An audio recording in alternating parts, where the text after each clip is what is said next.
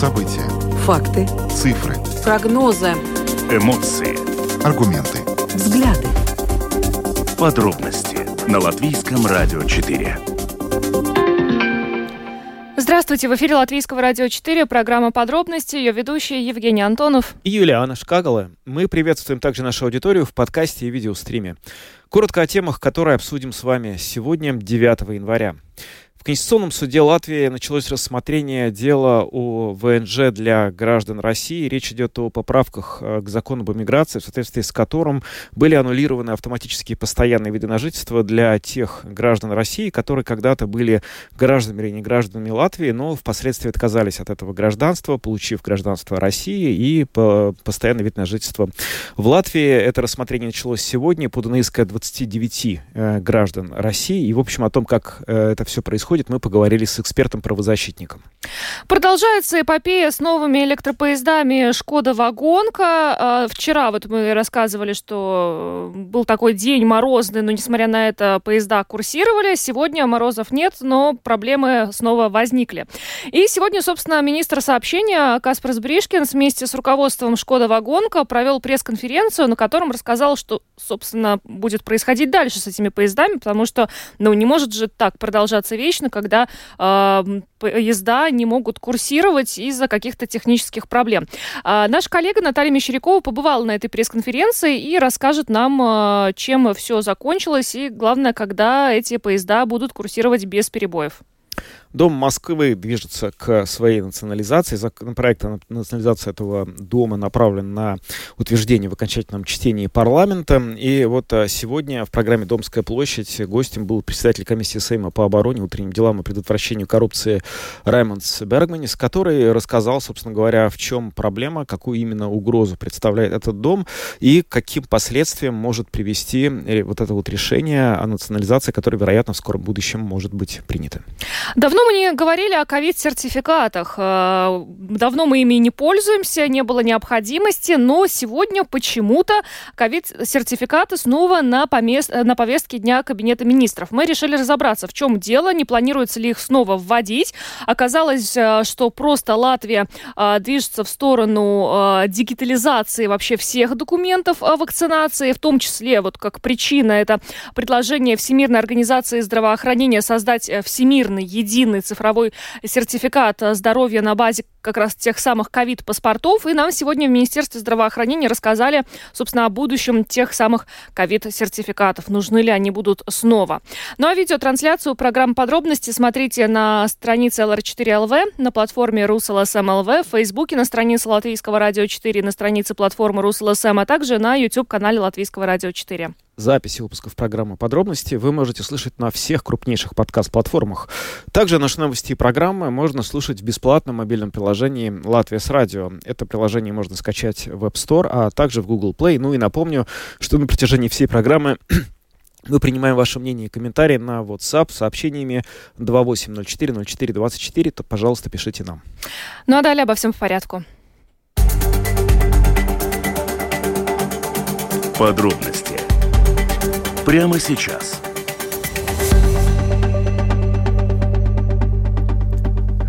Программа «Подробности» на Латвийском радио 4. Ну и начинаем с главной темы сегодняшнего дня. Конституционный суд начал рассмотрение дела о видах на жительство для граждан России. Напомню, что э, осенью 22 года были приняты поправки к закону об иммиграции, которые предусматривали, что граждане России, которые ранее были гражданами или не гражданами Латвии, э, для того, чтобы ну, э, получить, продлить свой этот ПМЖ, должны сдать государственный язык на категорию А2. Не всем это удалось сделать, и были определенные проблемы. А, теперь, а, вот согласно данным ПМЛП, а, есть более тысячи человек, которым предстоит покинуть страну, поскольку они либо не сдали язык, либо не подали вообще никакие документы. Ну и, собственно, юрист Елизавета Кривцова и 29 граждан России решили подать иск в Конституционный суд, который как раз сегодня к рассмотрению этого дела и приступил. Но, правда, решение Конституционного суда по этому делу ожидается только только где-то в середине февраля. Да, там будет довольно много заседаний. На этих заседаниях все стороны смогут неоднократно представить свои аргументы, доводы как за, так и против этого решения, э, выступить на прениях. И в результате, конечно, мы получим, не только мы, но и судьи Конституционного суда получат достаточно основательный обзор всех доводов э, за и против этого решения. Собственно говоря, где юридически вообще мы сейчас находимся в плане этого законопроекта и каким возможным последствиям э, приведет рассмотрение этого дела в Конституционном суде? Этот вопрос мы сегодня задали правозащитнику Борису Целевичу. Вот что он нам ответил. Ну, у суда, конечно, задача очень нелегкая, потому что, в общем-то, понятно, что принимался закон в спешке как реакция на российское вторжение в Украину. Э, кроме того, перед выборами, что, в общем, сказалось на качестве. И сами депутаты уже достаточно хорошо понимали, что проголосовали за что-то не совсем то. Но это очень характерно, что э, бывший министр внутренних дел Кучинский признал, что когда он голосовал за этот закон, он не очень представлял себе, как это будет выглядеть. И я очень хорошо помню эти дискуссии, я тоже еще в то время был депутатом. И поначалу закон был намного более амбициозный, то есть речь там шла вообще об аннулировании там едва ли не всех там видов на жительство для граждан России. Но постепенно оказалось, что это не очень возможно, что в Латвии все-таки есть достаточно серьезные серьезные э, обязательства, в частности гуманитарные, по воссоединению семей. Что скажем, нельзя трогать их. Э, вузы возражали против того, чтобы лишать видов на жительство студентов, работодатели. Э, в общем, были крайне обеспокоены. И так дефицит рабочей силы огромный. Если сейчас еще начать как бы иностранцев с российским паспортом увольнять, так вообще все будет в кризисе. Но в итоге к окончательному чтению под удар попали только, в общем, ну, самые э, бесправные с юридической точки зрения это наиболее сомнительно, потому что дополнительные требования были предъявлены именно к тем людям, которые имели самую непосредственную и длительную связь с Латвией, то есть это бывшие граждане и бывшие неграждане. И, как правило, это большинство, это люди пожилые, это женщины, которые приняли российское гражданство во время экономического кризиса там, 2009 года просто для того, чтобы пораньше получить пенсию, хоть какой-то источник дохода. И сейчас вот это на сегодняшнем заседании звучало такие, в общем, довольно завуалированные упреки, как они могут там принять гражданство государства-агрессора. Но в то время как бы отношения тоже были непростыми, но, но совершенно другими. Тогда и президент государства ездил в Россию, договоры подписывались, и Евросоюз, и НАТО очень старались сотрудничать с Россией. То есть Россия считалась как бы трудным, но партнером. Вряд ли кто-то мог предвидеть вот такую нынешнюю ситуацию, когда Россия стала, стала по сути, государством-изгоем, там, которое там наряду с там, Северной Кореей, там, Ираном и другими подобными государствами просто представляет угрозу для всего мира. И бедные пенсионеры явно за это не отвечают. Поэтому, с одной стороны, дискуссии чисто юридически идут вокруг того, насколько государство имеет право принимать решения, кому разрешить здесь жить, есть ли какие-то ограничения и какие ограничения могут быть обоснованы. То есть, с одной стороны, никто не оспаривает того, что государство действительно имеет право решать, кому из иностранцев позволить оставаться на своей территории, на каких условиях, особенно когда это связано с соображениями безопасности. С другой стороны, как подчеркивают заявители, ссылаясь и на международные конвенции, на прецеденты э, Европейского суда по правам человека и на статье Сатворсма, что эти решения не могут быть абсолютно произвольными. В частности, эти инновации принимаются задним числом. То есть законы не должны приниматься с обратной силой, если они вводят менее благоприятные нормы. Люди принимали российское гражданство, исходя из тех правил, которые действовали на тот момент. Сейчас выясняется, что правила другие. Если бы они знали, что будут какие-то новые требования, может быть, они бы и не брали э, российский паспорт. Это вот один из факторов. Второй фактор, конечно, гуманитарное соображение. Действительно, люди либо там родились в Латвии, либо прожили здесь большую часть своей жизни, в России у них никого нет. И в целом ряде случаев Европейский суд признавал, что нельзя выдворять людей таких ситуациях, даже если они, скажем, совершили преступление, там, понесли наказание, провели много лет в тюрьме, то есть после этого выдворять их все равно было бы нарушением права на семейную и личную жизнь и так далее. То есть ситуация очень непростая, судьям я не завидую, то есть понятно, что тут юридические проблемы тут есть весьма серьезные. Конечно, ну, я вообще дурной тон, конечно, как-то прогнозировать решение суда. Суд совершенно независим должен быть таким. Любые заявления там не, не должны выглядеть как попытки там давления на суд там, в любой форме, поэтому я воздержусь от каких-то прогнозов.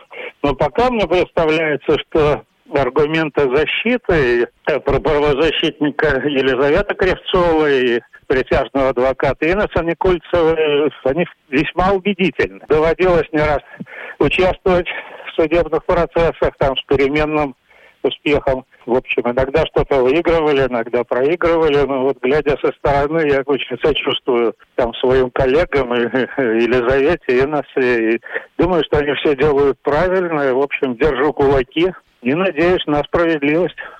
Ну а эта справедливость в отношении тех людей, которые, например, уже лишены статуса, она как будет выглядеть? Они смогут восстановить статус, ну, я имею в виду в наилучшем для них варианте. Э, каков максимально возможный эффект от, э, собственно говоря, того решения, которое может быть принято этим судом? Ну, я, вот тут я бы не хотел сейчас даваться в детали. То есть, э, как правило, суд, суд это ведь не парламент.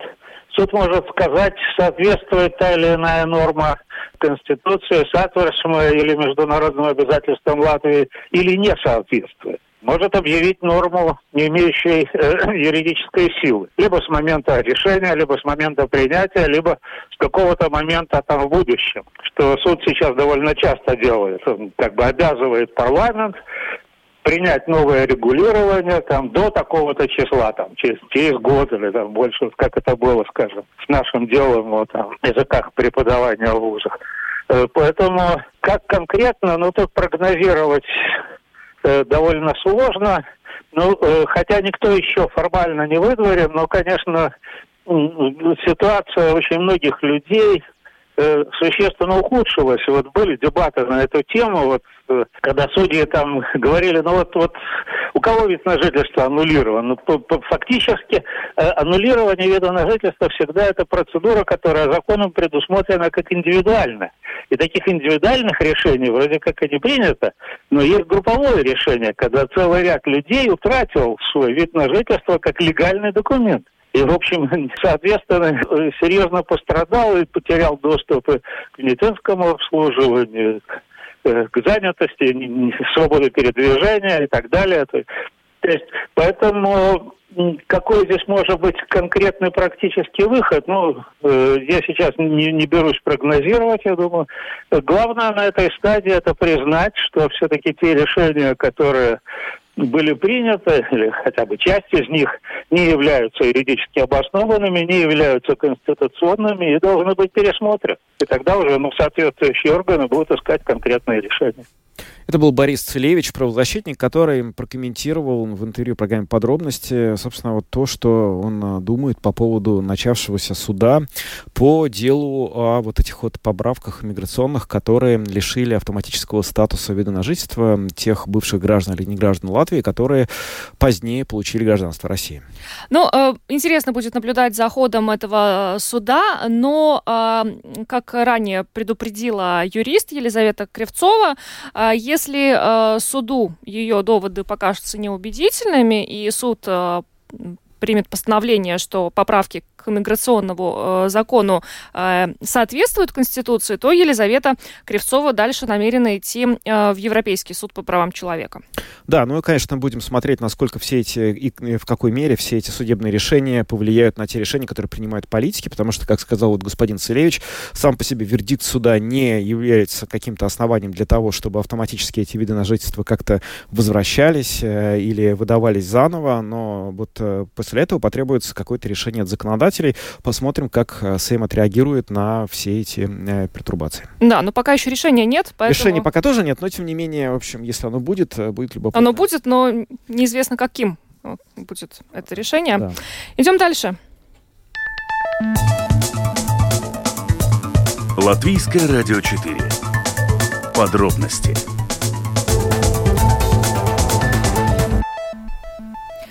Вчера был очень морозный день, и мы уже порадовались, что, несмотря на это, поезда «Шкода-вагонка» курсируют, но не тут-то было. Сегодня оттепели, поезда не курсируют. Сегодня утром э, предприятие пассажиру Вилсенс э, сообщило, что по причине проблем с новыми электропоездами из-за состояния здоровья машинистов вынуждены отменить 4 э, рейса на Слокском и 3 на Саукровском направлении. Таким образом, 7 рейсов поездов сегодня э, было отменено. Э, но что дальше будет вообще с этими поездами? Потому что как-то мы уже слишком часто обсуждаем эти проблемы, и министр сообщения у нас в эфире высказывался, и вроде бы какой-то план действий вместе со Шкода Вагонка был разработан, но проблема как есть, так и есть. Ну, ничего с ней дальше не происходит. И вот сегодня министр а, Бришкинс а, созвал пресс-конференцию, на которой а, присутствовало и а, руководство а, Шкода Вагонка, да, как я понимаю, Наталья Мещерякова, наша коллега, журналист Латвийского радио 4, сегодня там побывала. Наташа, приветствую да, тебя. Добрый вечер, коллеги. Привет. Все верно ты, Юлиана, рассказываешь. И руководство Шкода Вагонка, и министр сообщения, и председатель правления пассажиров Вилсенс. Вот э, все сидели за столом и обсуждали обсуждали, что же происходит и что же делать. Э, что происходит? Э, от лица Шкода Вагонка, ну, они начали пресс-конференцию с того, что, конечно, извинились. Извинились. Извинения были, да, перенесены нашим э, пассажирам? Пассажирам, да, их высказал председатель правления Мартин Беднерс. И тут же начал рассказывать о том, что, да, ситуация вот такая, какая она есть, э, сами не ожидали. С одной стороны, не ожидали, но с другой тоже не видят в этом ничего уникального mm. в этой ситуации. Это хорошая, кстати, Интересно, реакция. кстати, не ожидали, но не видят ничего уникального. Кстати, э, интересно, что они не ожидали, потому что в Литве и в Эстонии те же проблемы с поездами тоже Вот были. поэтому но таких сильных дефектов, таких сильных дефектов не ожидали, не потому что они приводили цифры, что тестировалось э, было проведено 80 тестов, наезжено 2400 километров этими поездами, и вот э, существенных никаких поломок но, и проблем ну хорошо, но мы же как было. бы все-таки не в мире магии и волшебства. Если вот было столько тестов, почему же в итоге мы видим так много поломок? Есть какое-то разумное объяснение? Ну вот э, такого разумного, четкого я не услышала. Ага. Они, э, да, констатировали эти проблемы, назывались, э, какие именно были поломки, то есть угу. поломки, связанные с напряжением, с тягой, Э, потом э, там то ли замерзала вода в трубах, э, то ли ну, рассказывали, что они антифриз используют. То есть как будто бы стали объяснять, в как... В электричках вода в трубах замерзала? Туалет. А, в туалет. Да, а, хорошо. да. И там вот используется антифриз. Также входные двери угу. э, сказали, что они и так уже с обогревом.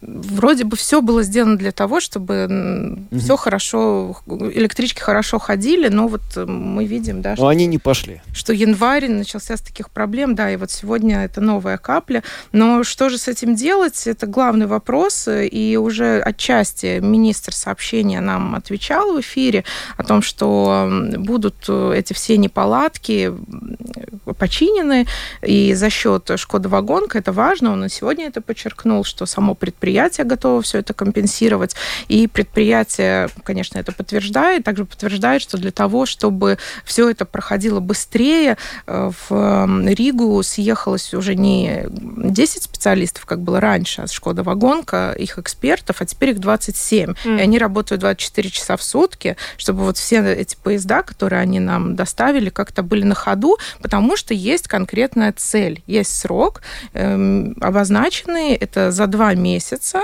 вот с сегодняшнего дня, ну, примерно, да, наверное, с сегодняшнего, раз сегодня было озвучено это, этот срок, с сегодняшнего дня э, дается два месяца, чтобы 95% поездов э, были на ходу. Сейчас 60, да, министр да. озвучил? Да, сейчас 60. Ну вот все, все работают. Я, может быть, предложу вам послушать э, комментарий министра сообщения Каспара Бришкинса, который тоже подытожил вот эту сегодняшнюю встречу и те, ну, те результаты, которые он выделил для себя, вот он о них нам рассказал. Ну, это три главные месседжа. Во-первых, э, Латвия не будет платить э, ни одного цента на устранение этих дефектов. Это полностью ответственность э, Шкоды, и это, опять же, подчеркнуло тоже и руководство Шкоды. Второе, это то, что Шкода укрепляет свою команду в Риге. Три раза. Раньше это была команда 10, 10 специалистов, э, на сегодняшний день уже 27. И третье, конечно, это вот этот 95% уровень э, доступности э, поездов в течение двух месяцев. Конечно, вот эти первые недели, э, они очень трудные, там получается и показывается эти э, первые дефекты, большинство из которых устраняется довольно быстро.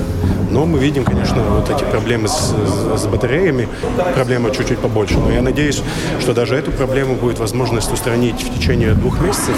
И, конечно, для тех э, дополнительных 15 поездов, которые мы получим в течение этого года, э, они тоже будут устранены. Но я думаю, что интенсивность, э, которую, которую мы видим, конечно, да, это для всех, я думаю, никто не ожидал, что это будет настолько интенсивно. Конечно, все, все ожидали, что будет ну, эти дефекты категории Б, которые, ну, с которыми поезд может продолжать курсирование. Но вот эти дефекты класса А, в том числе эти дефекты, которые связаны с батареями, также с работой пантографа, ну, я думаю, что это, это не планировала даже сама Шкода, и поэтому там надо устранить срочно, чтобы это не не стала системной проблемой, которая может ну, показать такие проблемы, которые, например, были в Эстонии. Но в том же, в том же время мы видим, что э, такие первые э, изначальные дефекты, они показываются везде. Мы рассматривали э, последние пять лет программы в, в Великобритании, в Нидерландах, в Германии, даже в США. Всегда, когда внедряется э, новый поезд, особенно поезд, который использует новейшие технологии, э, там вот эти первые дефекты эффект и показывается показываются. Это был министр сообщения Каспар Бричкинс. Наташ, у меня такой вопрос. Ну вот смотри, э, значит, э, мы видим, что несмотря на все вроде как обещания, э, много нарушений да, в работе этих поездов, и тем не менее были проведены тесты, и по, по идее эти нарушения не должны были произойти. Да, но они, знаешь, что сегодня сказали, что тесты не были проведены с людьми вот здесь, в Латвии. Возможно, вот... Да, у меня как раз, знаешь, вопрос какой? Вот если мы считаем, что тесты все-таки были проведены, и там mm-hmm. все было нормально, то не возник ли вопрос вообще, собственно, к процедуре закупки и к процедуре тестирования. Может быть, там были какие-то нарушения допущены, которые мы сейчас, получается, расхлебываем? Ну, про тестирование они, наоборот, говорили о том, что вот э, его эти 80 тестов и наезженные километры – это обычная практика, и все было хорошо. То есть к этому вопросов не было. К процедуре закупки, честно говоря, сегодня никто не касался вот Понятно. этого вопроса. Я еще хотела добавить, я сказала, да, про те нарушения, которые были выявлены технически, и вот тоже представители Шкода Вагонка рассказали сегодня, что э, в некоторые поезда установлена какая-то программная ну, система, программное обеспечение, которое поможет э, вот уже на ходу выявить э, какие-то тоже нарушения, будут ездить специалисты в некоторых вагонах. Ну, то есть, правда, все делается для того, чтобы вот э, через два месяца у нас 95% этих поездов ходило. И еще важный момент, а что будет, если не будет 95% через два месяца? Да будут санкции. Будет, в отношении Шкода Вагон. Да, да, будут санкции, причем очень жесткие, если это будут э, не улучшенные вот эти не, неисправленные дефекты уровня А, то есть когда поезд не едет, да, да. то тогда с предприятия будут взиматься полторы тысячи евро за каждый вот день День. Да, по-моему, за каждый день задержки. Угу. А если это дефекты группы Б, то есть э, когда поезд на ходу, но все равно какие-то да, несовершенства замечены, то 500 евро. Но правда, вот э, председатель правления пассажиру Вилсонс Роджер Янис Григулис сказал, что не только денежные штрафы могут последовать, но не уточнил, что еще. Стал рассказывать про денежные. Ну вот, так что два месяца есть, бригада работает, 24 часа, 27 человек, управление здесь, ну, кажется, что должны поставить на рельсы. Да. Ну, хочется еще надеяться, что те дополнительные новые электропоезда, которые будут поставлены, ну, в достаточно большом количестве в Латвию в течение этого года, будут без дефектов, потому что если еще с той партией придется также мучиться здесь. Да, ты права. Эта партия тоже такая объемная. В ближайшие... Вот сейчас у нас 17 э, поездов. Э, будет закуп... Еще плюс 4 поступят в ближайшие два месяца. Ну и вот э, это будет 21 21 электропоезд, и, по-моему, там всего до конца года. 32, как будто бы, да, вот фигурирует информация, должно быть этих поезда. Но э, еще один важный момент, вот не знаю, сегодня его э, затрагивали или нет, это то, о чем министр говорил в нашем эфире вот на прошлой неделе. Он касается, э, ну, собственно, э, удобства пассажиров, которые оказываются в той или иной ситуации, потому что он там обещал некоторые меры, да? Да, решения тоже не, немножко затрагивались, но все сводилось к тому, что, да, мы сейчас работаем над решением, как обеспечить э, вот эти резервные автобусы. Это Такси даже там фигурировали. Ну вот сегодня не слышал. Уже не без такси. такси. Ну да, в общем, конечно, было бы проще, наверное, и дешевле уж точно разобраться с поломками, чем обеспечивать такси, как-то сложно себе вообразить. Но еще, извини, Жень, да, да, перебью, интересный момент, э, что в предприятии пассажиров Вилсенс, уже зная вот эту ситуацию с поездами, хотя вот вроде мороза уже не будет, все-таки, я думаю, ну, наверное, что-то мороз тоже повлиял, но они сказали, что вот эти новые поезда сейчас будут э, запускать на те линии, где меньше риска, что если поезд остановится, то он вот э, все заблокирует. Mm. А это что за линия? Не знаю. Ага. Наверное, еще будет информация. Просто, говорит, сейчас идет э, вот пересмотр этих маршрутов, то есть mm-hmm. все как-то, видите, подстраивается под э, электропоезда, не электропоезда, да, под людей. А, да, а, а мы... под электропоезда. Я вообще помню, когда вот, как мы долго ждали, что эти поезда наконец поедут, потому что ведь несколько раз переносили их запуск, и то, что в итоге это будет декабрь, вот объявил министр, да, и в, в декабре их запустили, и теперь уже и вот есть такое чувство, что, может, не знаю, может, как-то можно чуть попозже их Но они же поехали. Они поехали, да, этого не отнять. Mm. Они поехали. Главное, чтобы если у нас будет э, экстремально жаркое лето, как сейчас э, январь, да, ничего не происходило. Был этот вопрос тоже сегодня на пресс-конференции, спрашивали у представителей предприятия, ну, то есть если вот в, такие, в такой минус сильный э, электропоезда встали, не будет ли того же по направлению Юрмала и Салклоросты, там в наши, ну, не плюс 40, конечно, но в тоже высокие температуры, ну, сказали, что не должно быть. Это Шкода Вагонка сказала, что да. не должно да, быть? Да, потому что вот все-таки вот эти два месяца им даны на то, чтобы все уладить, но будем надеяться, что и новых электропоездов тоже не коснется эта участь угу. постигнет. Так что будем наслаждаться поездками. Надеемся, в скором времени уже без перебоев. Да. Спасибо тебе большое, Наташа, за то, что ты сходила на эту пресс-конференцию и рассказала нам о том, как она прошла и к чему, собственно, готовится. А, и да, вот как мы обсуждали перед эфиром, ты у нас уже специалист по электропоездам. Надеюсь, что будет меньше поводов. Мы как-то все становимся специалистами по электропоездам в этих обстоятельствах. Не хотелось бы. Не хотелось бы, да. Хотелось бы как-то другими вещами заниматься. Зато теперь, если кто-то из нас а, поедет на новом электропоезде и он вдруг встанет, мы, да. возможно, сможем как-то... В любой стране мира. То есть, представляешь, ты оказался пассажиром в Чехии, да? да? И он встал. И ты знаешь все ответы. А это полиграф. Ну, да, но в Чехии легко, потому что... Антограф? Антограф. Тем более. Я уже знаю. Так что, Наташа, Я пока еще не готов. Наташу направим в Чехию. Сможешь смело ехать в Чехию, кататься на Шкода Вагонка в Чехии, да? Отлично, договорились. Спасибо. Спасибо. Спасибо, Наталья Мещерякова, журналист Латвийского радио 4, была с нами э, в студии. Но мы идем дальше. Самые актуальные темы дня. Подробности. Обсудим теперь национализацию Дома Москвы. Законопроект э, об этом направлен на утверждение в окончательном чтении парламента.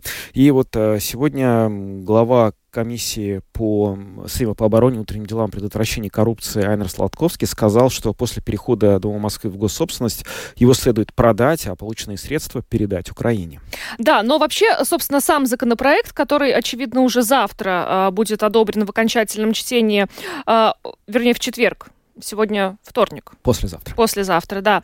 Он э, сам по себе не решает проблему будущего этого здания. Э, то есть там э, не э, оговорено, что, собственно, с ним э, дальше будет происходить. Но да, звучат комментарии о том, что, э, и, возможно, его можно будет продать э, на аукционе, и эти средства направить на восстановление Украины. Этого мнения, кстати, придерживается и Айнер Сладковский, которой представляет партию «Новое единство». Он тоже считает, что, и, кстати, правительство до 31 марта должно сообщить о плане продажи на аукционе здания Дома Москвы. Но вот что сегодня Раймонд Бергмнис, председатель комиссии Сейма по обороне и внутренним делам предотвращению коррупции, об этом а, сказал а, в программе «Домская площадь».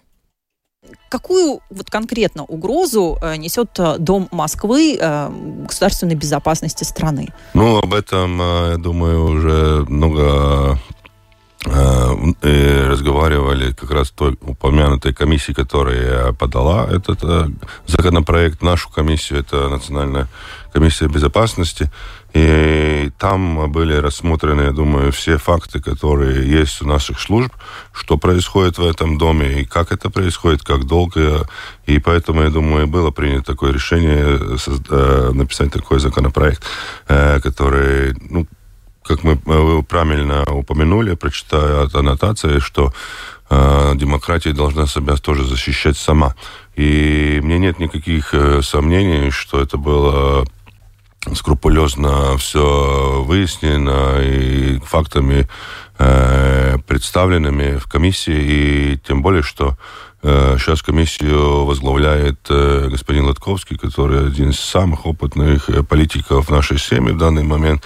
И он сам возглавлял комиссию, которую я возглавляю 8 лет, так что он, наверное, знает, как, какая ситуация полностью. И поэтому у меня никаких сомнений нет, что было принято такое решение, что такой законопроект должен быть.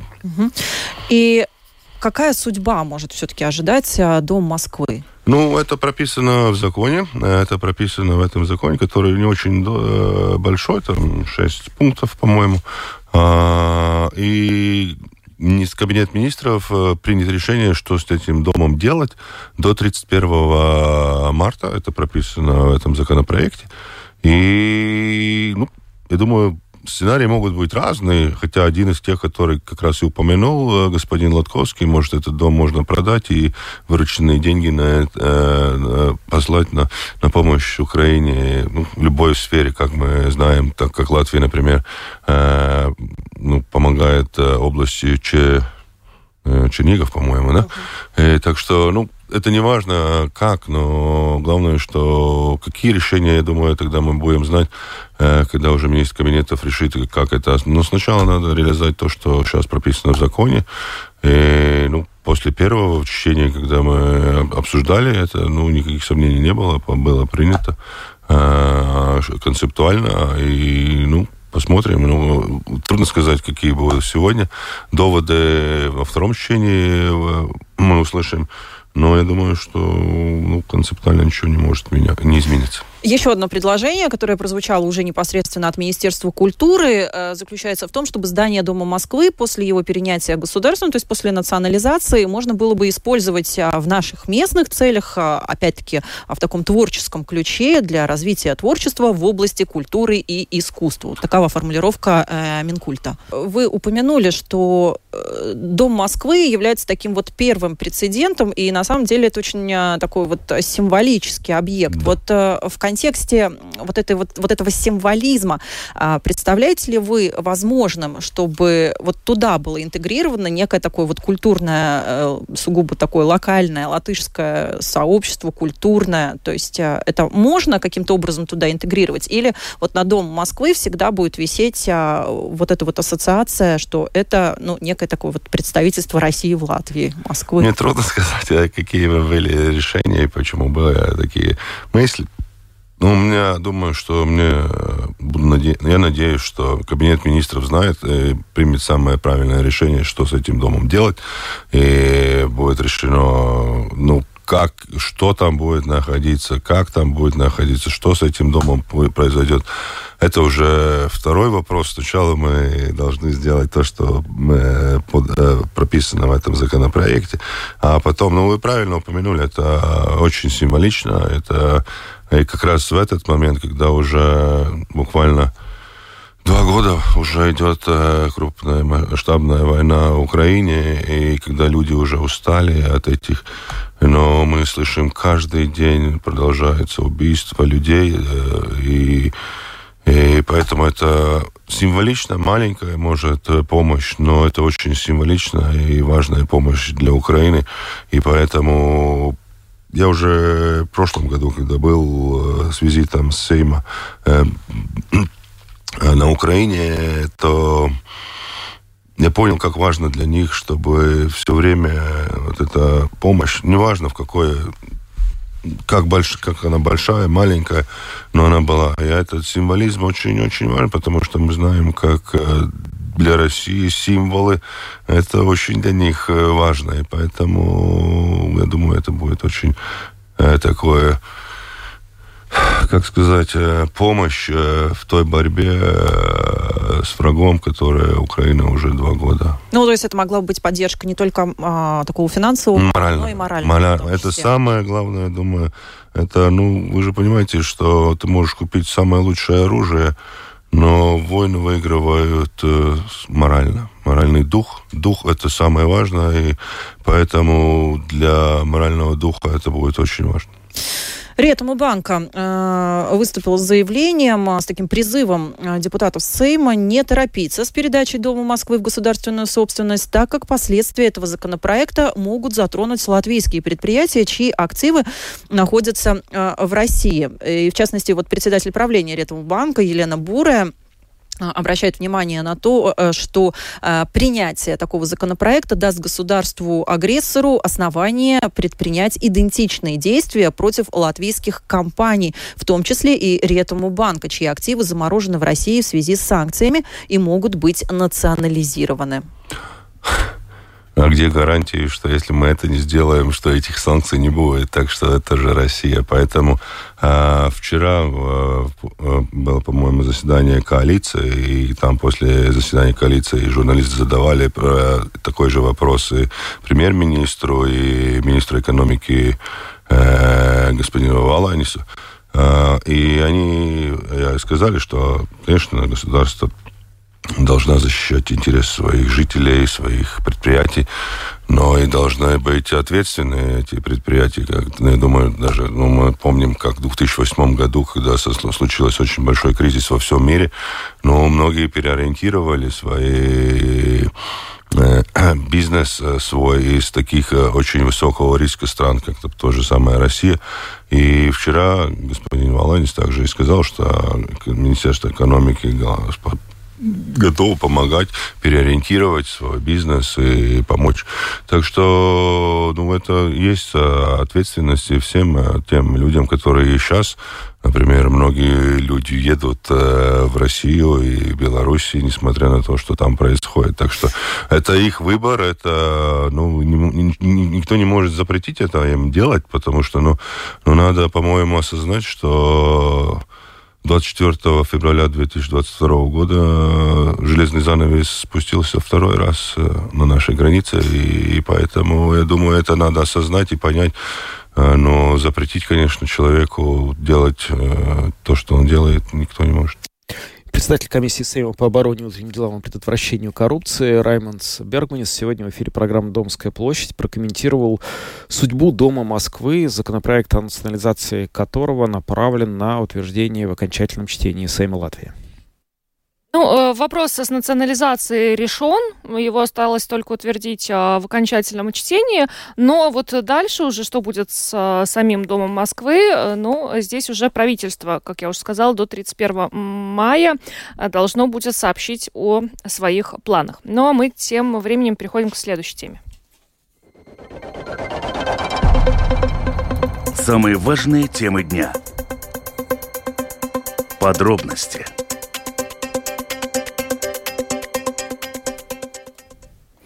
неожиданная новость сегодня пришла из Кабинета министров, где а, вновь а, говорили о ковид-сертификатах. Казалось, что мы позабыли о них навсегда, но нет. Об этом так просто не забудешь. Да, в общем, а, что, собственно, с ковид-сертификатами? А, сейчас никто ими не пользуется. В Латвии отменены все требования внутренние а, по стране, которые какое-то время назад существовали, и ну, были различные ограничения для жителей, и нужно было предъявлять ковид-сертификат. Сейчас таких требований нет. Но, собственно, правительство вновь этим вопросом озаботилось, поскольку некоторое время назад Всемирная организация здравоохранения здравоохранения предложило создать всемирный цифровой сертификат здоровья на базе как раз тех самых ковид-паспортов. А, что это значит? Ну, сейчас во время путешествий в некоторые экзотические страны, африканские, например, страны, вам обязательно нужно получить ту или иную вакцину. И как вы предоставляете при путешествии просто вот бумажный документ. И Всемирная организация здравоохранения решила создать вот единый электронный такой ковид ну, теперь уже не ковид, получается, просто э, цифровой сертификат, который э, будет э, указывать на то, какие виды вакцин вы э, получили. Ну и кроме того, Латвия э, тоже переходит на цифровую докуму- документацию о вакцинации, то есть э, все ваши данные о вакцинах будут э, вноситься в систему e и, собственно, вот э, любой врач сможет посмотреть, то есть не нужно будет вот эти вот э, прививочные паспорта бесконечные заполнять, которые легко теряются, ну и так далее. Да, но я вот э, очень хорошо помню время, когда, собственно, начали постепенно из-за вакцинации от ковида, от ковида, которая началась, э, восстанавливать путешествия. И очень большой проблемой было то, что в разных странах, даже в разных странах Запада, по-разному эти паспорта воспринимались и читались, э, и полученный в, одном, и в одной стране паспорт не действовал в другой, и тебе все равно приходилось там сдавать какие-то тесты. И, в общем, конечно, в этом смысле вот эта вот идея прийти к тому, чтобы, по крайней мере, страны Запада, условно, Евросоюза, Соединенных Штатов, э, ну, Израиль, Япония, те страны, где вакцинация проводилась примерно одними вакцинами, э, действие которых, э, эффективность которых доказана, чтобы в этих странах действовали одинаковые сертификаты, которые принимались везде, это очень хорошая инициатива, которая очень здорово облегчила бы жизнь людям, если, не дай бог, такое еще когда-нибудь ну, повторится. Но, как я уже сказала, в некоторые страны при въезде в них э, тебе нужно делать ту или иную вакцину, речь идет не только о COVID-19, да? да. Но что касается COVID-19, то есть э, сейчас э, люди не получают COVID-сертификаты, просто нет такой необходимости. Страны Европейского Союза уже в некоторое время назад договорились, что э, нет никаких ограничений для э, путешествия по ЕС, но, э, как вот сегодня нам сказала директор Департамента общественного здоровья Министерства здравоохранения Яна Фелдмана, все-таки э, ну, ситуация может меняться, и некоторые, например, третьи страны могут запрашивать и COVID-сертификат. Но означает ли это, что теперь всем людям э, нужно, э, ну, при заболевании COVID-19 делать официально лабораторный тест и получать этот сертификат? Вот на эти вопросы нам сегодня Яна Фелдмана и ответила. Ну, jāsaka tā, ka, protams, ka mēs esam atcēluši visus Нужно сказать, что мы отменили все это специфическое регулирование, связанное с ковидными ограничениями. В том числе в Латвии сейчас нет таких требований по поводу ковид-сертификатов. Однако нужно учитывать, что люди путешествуют, и в разных странах требования отличаются. Кроме того, ситуация может измениться, поскольку мы видим, что ковид мутирует, и время от времени констатируются вспышки заболевания. Исходя из этого, третьи страны, не входящие в состав ЕС, могут выдвигать разные требования.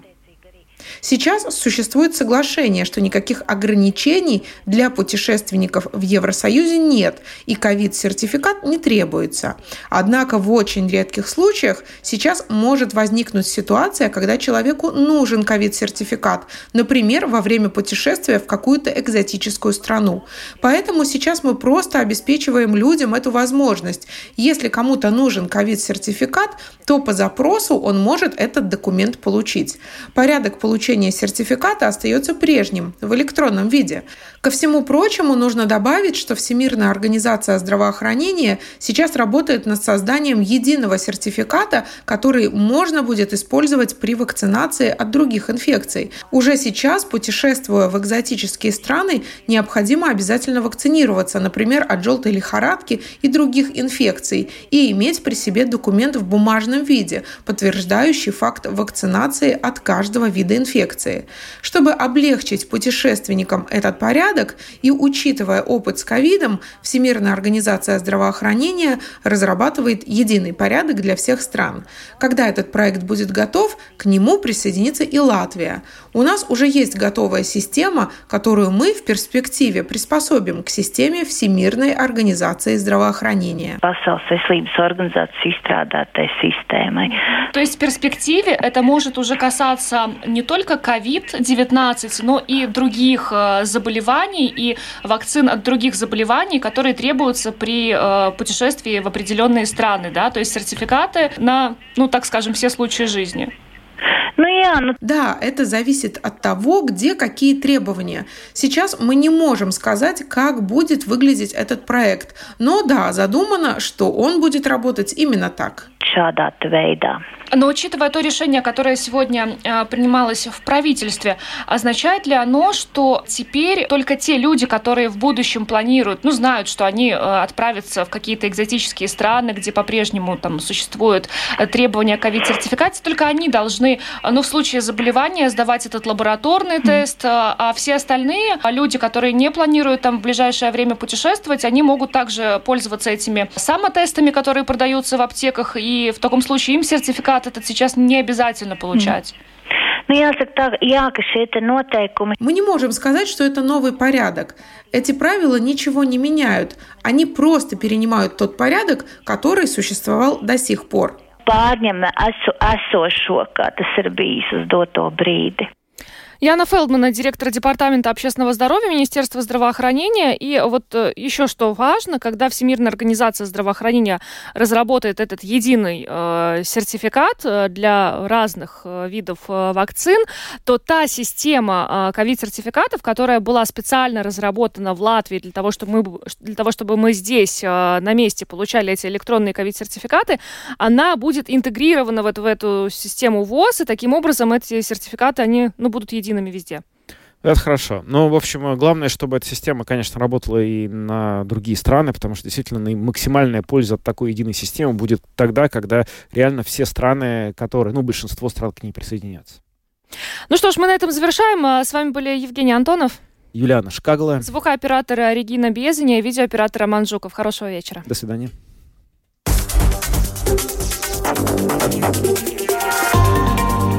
Латвийское радио 4. Подробности по будням.